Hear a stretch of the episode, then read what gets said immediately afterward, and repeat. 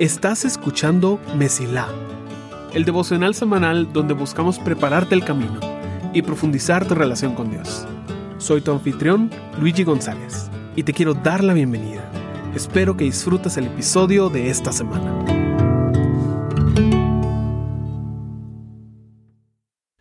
Semana 2 de nuestra serie anual sobre la creatividad en el mes de noviembre. Este año nuestra serie se titula Es tiempo de crear. Y la semana pasada hablamos sobre el primer paso, de ese inicio, y cómo somos empujados a no quedarnos con los brazos cruzados. No solo por tener una buena idea, o porque tal vez tenemos un proyecto en nuestros corazones, sino porque fuimos creados en Cristo Jesús para hacer las obras que Él preparó de antemano. Platicamos de cómo es necesario dar ese primer paso y de avanzar, de hacer y ser un reflejo de nuestro Dios creador en este mundo. Sea eso algo artístico, o práctico, o científico, o de negocios, o eclesial. Hay muchas, muchas maneras de actuar en este mundo. Y todos hemos sido llamados a hacer las obras que Dios preparó de antemano para nosotros. Pero es apenas el primer paso, es el inicio. El inicio que viene a consecuencia de soñar, de orar y de realmente ver lo que podemos hacer con los dones que se nos ha dado. Tal es igual de importante que la verdad de hay que dar el primer paso. Es la verdad que vamos a ver en esta semana. Seguramente ya viste el título y seguramente algo te llamó la atención, porque es algo con lo que luchamos tanto. Así que, déjame recordarte que en este tiempo de crear es importante que sepamos que no será perfecto. Éxodo 3 es uno de los capítulos más famosos y más importantes de la Biblia. Es el momento en el cual Moisés, el mayor profeta, recibe el llamado a Dios para hacer aquella cosa para la cual él nació. Su historia es increíblemente famosa. El bebé israelita que creció en medio de dos culturas. Es tan interesante sabiendo toda su historia que lo primero que vemos a Moisés hacer es tratar de cumplir el propósito de Dios para su vida. Recuerda, Dios puso a Moisés para liberar al pueblo de Israel. Y cuando él tiene alrededor de 40 años, él intenta hacer eso, intenta meterse y gobernar y salvar y liberar, y se termina equivocando termina dejando que su enojo lo lleve a matar a un hombre y eso lo lleva a escapar de Egipto. Pasa 40 años en la tierra de su suegro. Y uno diría, Moisés se equivocó, falló. Ese no era el propósito de Dios para tu vida. Seguramente Dios te tiene aquí para ser un pastor de ovejas. Porque a eso estamos acostumbrados. ¿No es así? Si algo no nos funciona, primero vamos a querer cambiar el rumbo que entender que el fracaso es simplemente parte del proceso. Y cuando queremos hacer algo y no nos sale, pensamos, esto no es lo que Dios quiere para mí. Y en este capítulo, capítulo 3, es que él recibe un llamado impresionante. Versículo 7. Esto es después de que Moisés ve la zarza ardiendo y se acerca. Dice, y el Señor dijo, ciertamente he visto la aflicción de mi pueblo que está en Egipto, y he escuchado su clamor a causa de sus capataces, pues estoy consciente de sus sufrimientos. Y he descendido para librarlos de la mano de los egipcios, y para sacarlos de aquella tierra una tierra buena y espaciosa, a una tierra que emana leche y miel, al lugar de los cananeos, de los hititas, de los amorreos, de los fereceos, de los heveos y de los jebuseos. Y ahora, he aquí el clamor de los hijos de Israel ha llegado hasta mí, y además he visto la opresión con que los egipcios los oprimen. Ahora pues, ven, y te enviaré a Faraón, para que saques a mi pueblo, los hijos de Israel, de Egipto. Éxodo 3, 7 al 10. Este es un gran, gran llamado. Y es un reflejo de lo que en algún momento Moisés pudo haber soñado para sí mismo. Lo primero interesante es que Dios lo llama de regreso y es un intento por segunda vez de hacer esto. Pero si te das cuenta de algo muy, muy diferente, en que inicialmente Moisés estaba tratando de pelear por el pueblo de Israel por su cuenta. Y ahora, tiempo después, 40 años después, es Dios quien lo envía a hacerlo. Y aquí podría ser una lección muy hermosa de cómo hay que buscar el tiempo de Dios y cómo las cosas no tenemos que hacerlas solo porque nosotros querramos, sino porque Dios nos envía a hacerlas. Y puede haber una lección bonita en eso. Sin embargo, lo que nos interesa es lo que sucede cuando Moisés va y hace. Éxodo capítulo 5. Versículo 1 dice, Después Moisés y Aarón fueron y dijeron a Faraón, Así dice el Señor, Dios de Israel, deja ir a mi pueblo para que me celebre fiesta en el desierto. Pero Faraón dijo, ¿quién es el Señor para que yo escuche su voz y deje ir a Israel? No conozco al Señor, y además no dejaré ir a Israel. Entonces ellos dijeron, el Dios de los hebreos nos ha salido al encuentro. Déjanos ir, te rogamos. Camine tres días al desierto para ofrecer sacrificios al Señor nuestro Dios, no sea que venga sobre nosotros con pestilencia o con espada. Pero el rey de Egipto les dijo, Moisés y Aarón, ¿por qué apartáis al pueblo de sus trabajos? Volved a vuestras labores. Y añadió Faraón, mirad, el pueblo de la tierra es ahora mucho, y vosotros queréis que ellos cesen en sus labores. Éxodo 5, 1 al 5. No solo no tuvieron la respuesta que ellos quisieran, incluso cuando ofrecen un plan y una forma de enmascarar lo que está pasando, el faraón dice no.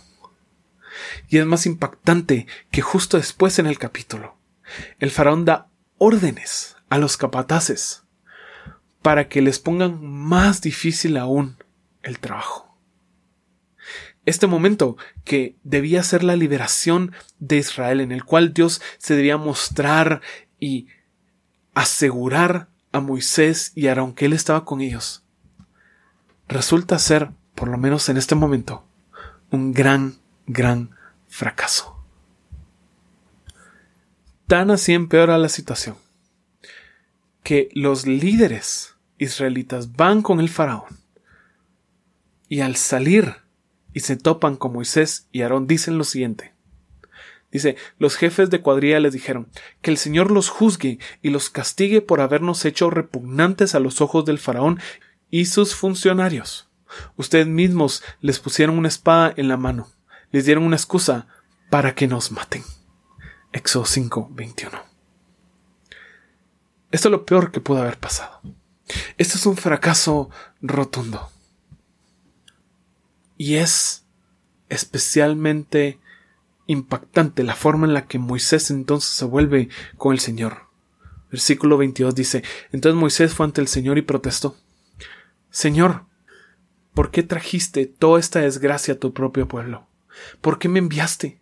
Desde que me presenté ante el faraón como tu vocero, él se ha vuelto aún más brutal contra tu pueblo, y tú no has hecho nada para rescatarlos. Éxodo 5, 22 y 23. Ahora, aquí hay una gran variedad de lecciones que es importante que reconozcamos.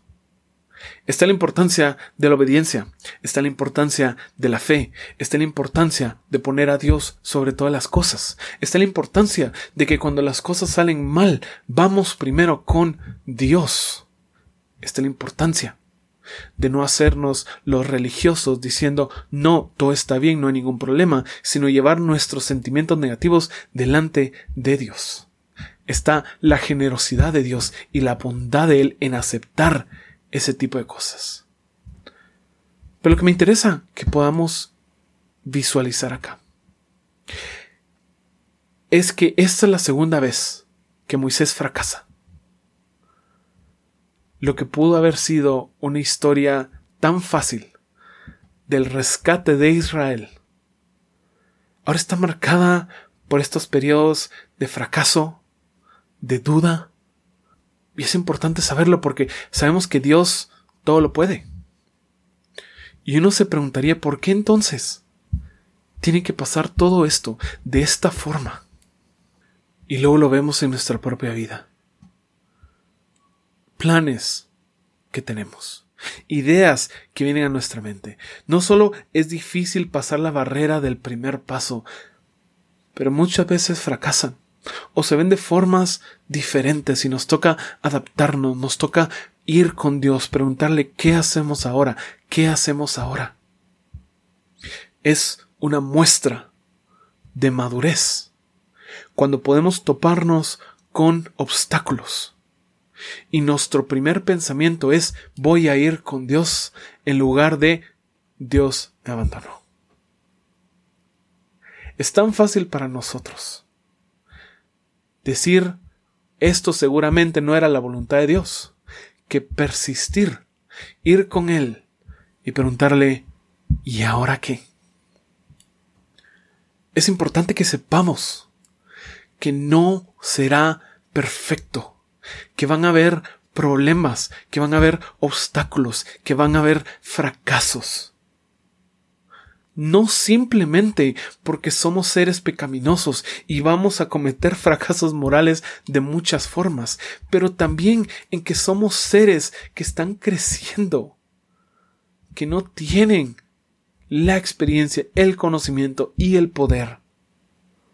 Y por lo tanto vamos a cometer errores. Esto es algo que a cualquier artista le toca aprender. Nadie nace con una habilidad completamente desarrollada. Se desarrolla, se practica a través del tiempo. Y entonces se producen las cosas que nosotros tanto admiramos y que decimos que tienen talento. No será perfecto, pero eso no es razón para no hacerlo. Se dice que el orgullo es uno de los peores obstáculos para la creatividad. Y uno diría, ¿cómo va a ser? ¿Cómo va a ser yo orgulloso si tal vez me falta la confianza? Pero es que orgullo no es tener una confianza increíble en uno mismo. Porque muchas veces no hacemos cosas por miedo al fracaso, porque ese fracaso va a tocar nuestro orgullo porque mientras no hagamos, no fallaremos y por lo tanto podemos seguir creyendo que estamos bien. Requiere soltar ese orgullo muchas veces. Requiere aceptar que no somos perfectos y lo que vamos a producir no va a ser perfecto. Nos toca aceptar